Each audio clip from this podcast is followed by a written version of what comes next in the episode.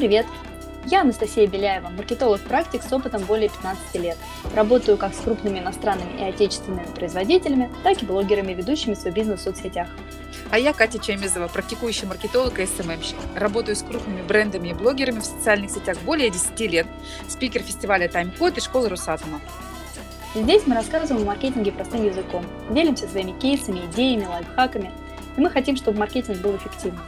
Сегодня мы решили обсудить тему маркетинга будущего. Что нас ждет, к чему готовиться. Но, чтобы мы говорили на одном языке, предлагаем начать с определения маркетинга, о котором мы будем говорить. Давай. Э, знаешь, что есть много определений, но мне нравится вариант. Маркетинг – это философия современного бизнеса, определяющая стратегию и тактику бренда в условиях конкуренции. Вообще я верю, что маркетинг – это драйвер бизнеса, это как кровь бизнеса, да, и без маркетинга мы не знаем, кому продаем, что продаем, как и зачем. Мы не можем выстроить работающую коммуникацию. А, добавлю, что сейчас боль диджитал-маркетинга в том, что первая конкуренция среди брендов больших и маленьких очень высокая. Второе, у людей наступила настоящая рекламная слепота – потому что слишком много информации, слишком тяжело обратить внимание на что-то новое, и лучше оставаться со знакомым пулом брендов. И третье, слишком большой приток псевдоспециалистов, псевдомаркетологов. Но мы с тобой хотим поговорить про будущее, а, потому что все-таки настоящее влияет на то, что мы можем увидеть совсем скоро. Согласна? Ну да, конечно, я соглашусь. И раз мы коснулись понятия маркетинга, считаю нужным сказать про существование разницы между покупкой и продажей. А, чтобы не формировать излишние ожидания от маркетинга, как от волшебной таблетки, мне кажется, нужно четко эту разницу понять. Эта идея не моя, я ее вычитала, но согласна с этой формулировкой, mm-hmm. что маркетинг отвечает за готовность к покупке. То есть маркетинг это путь от первого знакомства с продуктом до формирования там, не знаю, целой армии поклонников бренда. И зона ответственности маркетинга – это выстроить взаимоотношения между компанией и покупателями. А вот уже за продажу отвечает продавец. То есть он управляет состоянием клиента в момент покупки и приводит его э, к покупке, когда человек платит. А вот, э, конечно, э, продавец тут очень широкая роль, потому что кто будет выступать в роли продавца, тут много различных вариантов. Даже сайт может являться продавцом. Uh-huh, uh-huh. А вот забота маркетолога – это свести к минимуму усилия продавца, подготовив к покупке как можно больше людей. А дальше уже задача продавца – взять этих людей, готовых к покупке, и довести до оплаты. И думаю, что ну, многие с нами согласятся, что именно такого маркетолога, конечно же, хотят видеть в своей команде работодатели. Соответственно, для меня маркетинг будущего, он неразрывно связан с маркетологом будущего, то есть с компетенциями, которыми мы должны обладать как специалисты. Да, очень интересный подход. И какими знаниями и качествами, на твой взгляд, а, должен обладать маркетолог будущего? Интересно послушать. Ну, ты знаешь, если честно, картинка маркетолога будущего и маркетолога сегодняшнего принципиально сильно не отличается. Угу. И думаю, вот когда сейчас я тебе расскажу свою позицию, ты со мной согласишься. Давай. Очень интересно.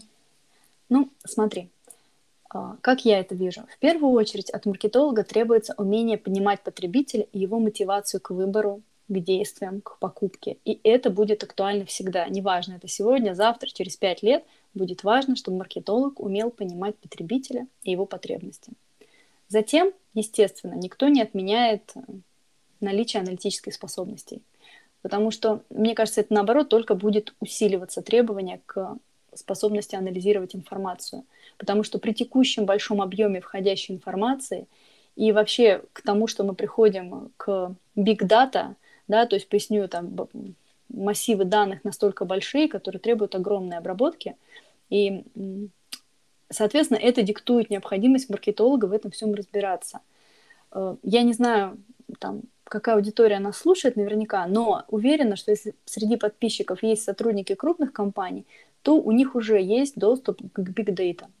И в таких условиях, конечно, маркетологу недостаточно просто смотреть на эти данные и радоваться тому, что вот они у него есть. Важно уметь ими правильно воспользоваться. То есть задача маркетолога в этой ситуации увидеть за разными числами реальных людей – их потребности и как бы сопоставить одни цифры с другими, сделать на основе этого верные выводы, которые можно применить в маркетинге с целью улучшения результатов продаж. Слушай, ну я добавлю, что, э, конечно, э, вот в этой истории критическое мышление здесь играет огромную роль. Вот мало доверять маркетологу, стейкхолдерам или другим специалистам, мало доверять данным, нужно перепроверять, нужно перепроверять источники данных, смотреть на данные с разных сторон. И, конечно, критическое мышление – это, понятное дело, не приобретенный навык, а это наработанная годами компетенция. И, безусловно, все это нужно, а, чтобы самое главное – это выявить причинно-следственные связи. Вот почему человек делает выбор, какая мотивация, среди кого он выбирает, почему выбирает не нас, а почему наш бренд выбирает, и много других вопросов. И здесь нужен, конечно, критический такой подход. Ну, это вот как раз относится. Я согласна с тобой про критическое мышление и согласна, что его можно развивать. Есть даже курсы по критическому мышлению, когда Слушай, учат... не, зна... не знала про курсы не знала? Да, да, я знала про нейро различные гимнастики, нейро а, курсы, вот, которые развивают как раз критическое мышление, креативное мышление. Но вот чтобы курс по, креати... про критическое мышление, слушай, надо погуглить. Если э, тебе интересно, я тебе пришлю данные. Э, этот курс, я лично его проходила, но не дошла до конца, где-то на середине пути я сдалась. Не потому что сдалась, а потому что, ну, банально отвлеклась на другую работу и вернуться к этому. До сих пор каждый раз думаю, что надо к этому вернуться, но пока не успеваю. Очень интересный курс, и если я не ошибаюсь, он подготовлен профессиональными педагогами на базе университета Томского. То есть там есть кафедра философии, и у них есть курс критического мышления. Он безумно интересен. И Круто. я постараюсь Давай. найти информацию, тебе прислать. Это я к тому, что всему можно научиться. А, значит, давай продолжим. Давай про дальше. Следующие да. навыки. Угу. Итак, следующий навык маркетолога – это умение разбираться в электронной коммерции. То есть то, что называется сейчас e-commerce э, или продажи онлайн. Угу. Потому что первоначально, если мы вспомним отца маркетинга Котлера, то он писал о моделях продажи в офлайн. Ну, потому что тогда банально не было интернета, не было сайтов. И по некоторым параметрам э, это уже не соответствует развивающейся модели онлайн-продаж. Принципы маркетинга, безусловно, остались прежними, но цепочка, скажем так, продажи, она меняется. И ведь еще не так давно, да, мы в основном покупали в магазине, э, трогали товар, мерили одежду, mm-hmm, тестировали. Mm-hmm. А вот даже, ну, понятно, что часть людей это делали уже онлайн, но когда год назад нас всех посадили на карантин, то стал бум, мы просто стали все это делать. Теперь все, кто даже раньше предпочитал ходить в магазин, стали делать это через компьютер. Все, привычная модель поведения ушла.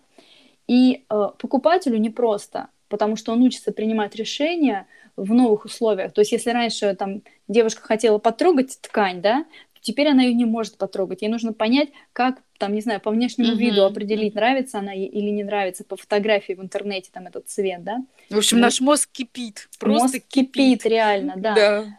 Но и маркетологу не просто, ему, вернее, даже да. так, ему еще сложнее, потому что он должен на фоне этого еще теперь понять, а по каким же признакам человек начнет покупать и м, какие триггеры выбора будут, чтобы на них воздействовать.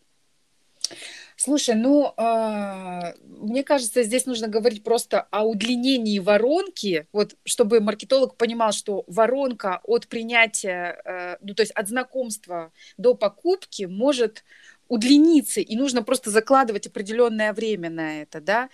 И и тут, конечно, работа маркетолога по анализу, по выстраиванию касаний приобретает огромное значение. И когда я вижу в чатах разговоры о том, что клиент меняет маркетологов как перчатки, после одного, двух, трех месяцев работы, то тут возникают вопросы. А длина сделки-то какая вообще? Как можно говорить о том, что маркетолог, например, неэффективен?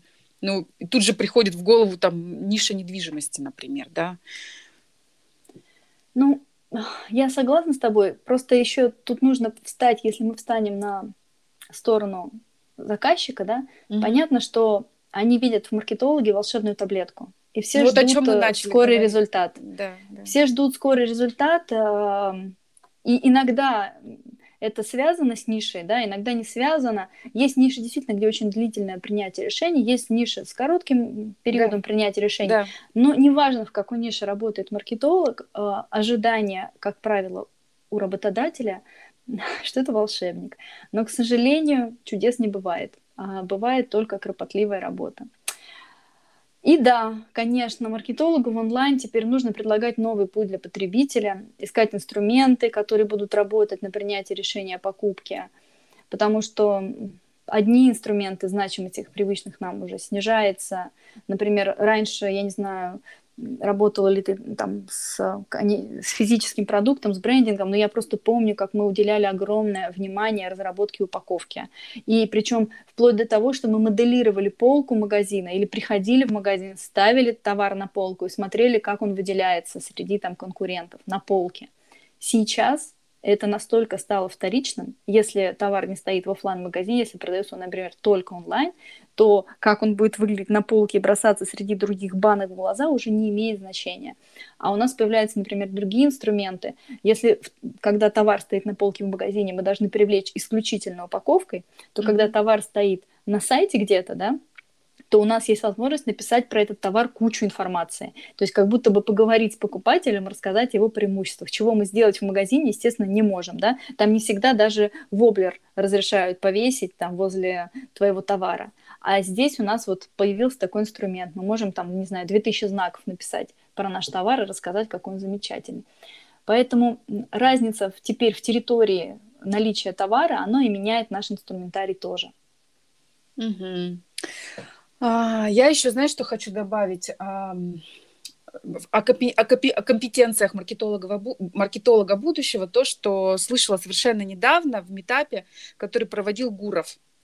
А, так вот, участники этого митапа, они, э, ну, такие крупные маркетологи больших брендов, они говорили о том, что будет важным для маркетолога будущего, да. И вот они сказали такую штуку, что первостепенное значение в ближайшем будущем будут иметь не хард-скиллы, ну, например, свести аналитику в табличку, настроить рекламу, дать ТЗ дизайнеру, просчитать экономику, а как раз софт-скиллы, то есть эм, например, гибкость мышления, умение приспосабливаться и, конечно же, креативность. А вообще, что такое креативность? Это умение. И если мы вспомним а, еще Леонардо да Винчи, он говорил, что а, креативность это посмотреть на проблему с разных точек зрения. И называл он это множественные перспективы. Я читала, что когда, например, а, да Винчи разрабатывал велосипед, то он смотрел на этот вид транспорта с точки зрения инвесторов, с точки зрения города и жителя города. Ну, то есть потребителя, да. И вот эта способность креативности будет супер востребована, так считают участники метапа, и я думаю, и я, вернее, соглашусь с ними. Потому что мало закончить один курс по маркетингу и считать себя маркетологом, нужно еще э, делать надстройки из смежных областей психологии, нейромаркетинга, поведенческой экономики и даже, может быть, нейрогимнастики. И, как выяснилось, даже из курсов критического, по развитию критического мышления. Ну, ты знаешь, все же для меня это не совсем однозначный момент, потому mm-hmm. что я считаю, что исключительно софт-скиллы, обладание только ими, на самом деле под большим вопросом, потому что наличие только софт-скиллов без хард-скиллов мне кажется, малого стоит. Потому что а, даже а... если бы ты был угу. 7-5, вот я не знаю, я применяю все к практической точке зрения и работе в команде, потому угу. что все-таки э, я работаю там и с блогерами, да, но в основном все равно я работаю с крупными производителями, и это работа командная. Угу. И я плохо себе представляю ситуацию, когда, там, не знаю, у нас, допустим, какой-нибудь сотрудник будет сидеть креативить, но при этом все другие должны давать ТЗ дизайнеру, там, еще что-то делать. То есть это, это в комплексе. То есть я сижу, креативлю, да, и я же этот креатив выливаю в ТЗ дизайнеру. Я должна объяснить дизайнеру, что я от него хочу. Я должна э, скреативить и придумать какую-то новую акцию, которая привлечет внимание, но я же должна суметь просчитать ее экономику, сколько на нее нужен бюджет, и оформить это в виде там, некой презентации, презентовать руководителю, объяснить, почему я хочу, чтобы мне дали эти деньги, а не просто я придумала, а вот вы все теперь посчитаете, получите. То есть комплексно. Все должно я, быть комплексно. Я думаю, что здесь а, фокус на том, что это гибкость и умение приспосабливаться. То есть мы сейчас живем в очень динамичное время. Вот, понимаешь, никто два года назад не знал, что будет такая пандемия. И тот, кто не сумел приспособиться и воспринять этот черный лебедь как а, ну, такую классную штуку, тот, собственно, загнулся. Ну и по ряду других, конечно же, причин, экономических причин и так далее. Ну, то есть здесь а, вот важно именно не сидеть вот Э, и своими навыками, да, хард-скиллами там манипулировать, а именно уметь приспосабливаться и вот какую-то какую-то гибкость проявлять к разного рода проблемам. Вот здесь о чем разговор. Как да, мне показалось. Тут, э, так, тут я согласна полностью, потому что это одно из следующих э, навыков, которые ожидают от маркетолога. Это то есть это такая... быстро реагировать, да, быстро есть... реагировать, да, изменять, э, изменять да. Ситу... под... изменяться под ситуацию. Но это такая, знаешь, надстройка очень важная. То есть никто не отменяет образование и опыт, я же про это и говорила, об этом и критическое мышление, да, но быть гибким, креативным и уметь приспосабливаться – это невероятная важная штука. Согласна. Ну вот еще что хочу добавить к компетенциям, которые нужны вот уже сейчас и даже и тем более в будущем, это я вижу, уже от нас это ожидают, это умение работать с чувствами и эмоциями наших покупателей. Потому что, как ты в самом начале сказала, количество предложений на рынке растет невероятно. И этот рекламный шум он зашкаливает mm-hmm. уже на сегодняшний день. И реально замеченным остается тот, кто зацепил эмоции. То есть уже мало быть просто красивым нужно еще и зацепить чем-то зрителя. И поэтому вот роль креатива, творческого подхода, то, о чем ты говорила, эмоционального воздействия на покупателя в рекламе, она возрастет. именно то, что ты уже упоминала, да, поведенческая экономика и нейромаркетинг, они сейчас будут очень сильно развиваться. Это действительно так. Ну да, конечно, я с тобой согласна. И, конечно, поэтому, собственно, сейчас возрастает интерес к нейромаркетингу, да, а, потому что нейромаркетинг как раз и рассказывает про инструменты воздействия на эмоции, на побуждение а, там, человека сделать выбор в пользу того или иного бренда. А, знаешь, а, давай тогда резюмируем, да? Сегодняшний разговор, он получился достаточно интересным и полемичным, я бы так сказала, да. Может быть, мы сегодня не открыли Америку, но точно поговорили о важном. Итак, подведу небольшие итоги. Первое. Знать а, фундамент маркетинга и продаж – это архиважно. Образование – наше все. А, маркетолог будущего должен разбираться в электронной коммерции, работать с эмоциями клиента, а это уже креативные навыки. Не должен бояться тестировать гипотезы и оставаться жадным до знаний и истины. И, конечно же, маркетолог будущего должен любить свою работу, должен постоянно обучаться и быть вот как раз таким гибким и чутким к изменениям а, в обществе и в эмоциях людей. Знаешь, я вот тут еще пока ты перечисляла, подумала, что к вышесказанному можно сказать вот про какую специализацию, где точно ждут серьезные перемены. Это мерчендайзинг. То есть э, правила выкладки товара на полке ну, да. с целью стимулирования ага. его покупки. Так вот, учитывая, что все переходит э, в интернет, угу. вот мерчендайзинг ждут колоссальные изменения, потому что там будут полностью меняться правила, и надо уже, по сути, изучать правила электронного мерчендайзинга, как правильно в интернете размещать свои продукты, и это совершенно новый навык, и вот тут сейчас очень тоже большой потенциал у этих специалистов. Кстати, мы с тобой сегодня поговорили про маркетологов, но совсем не коснулись изменений, которые нас ждут в маркетинговых э, подходах.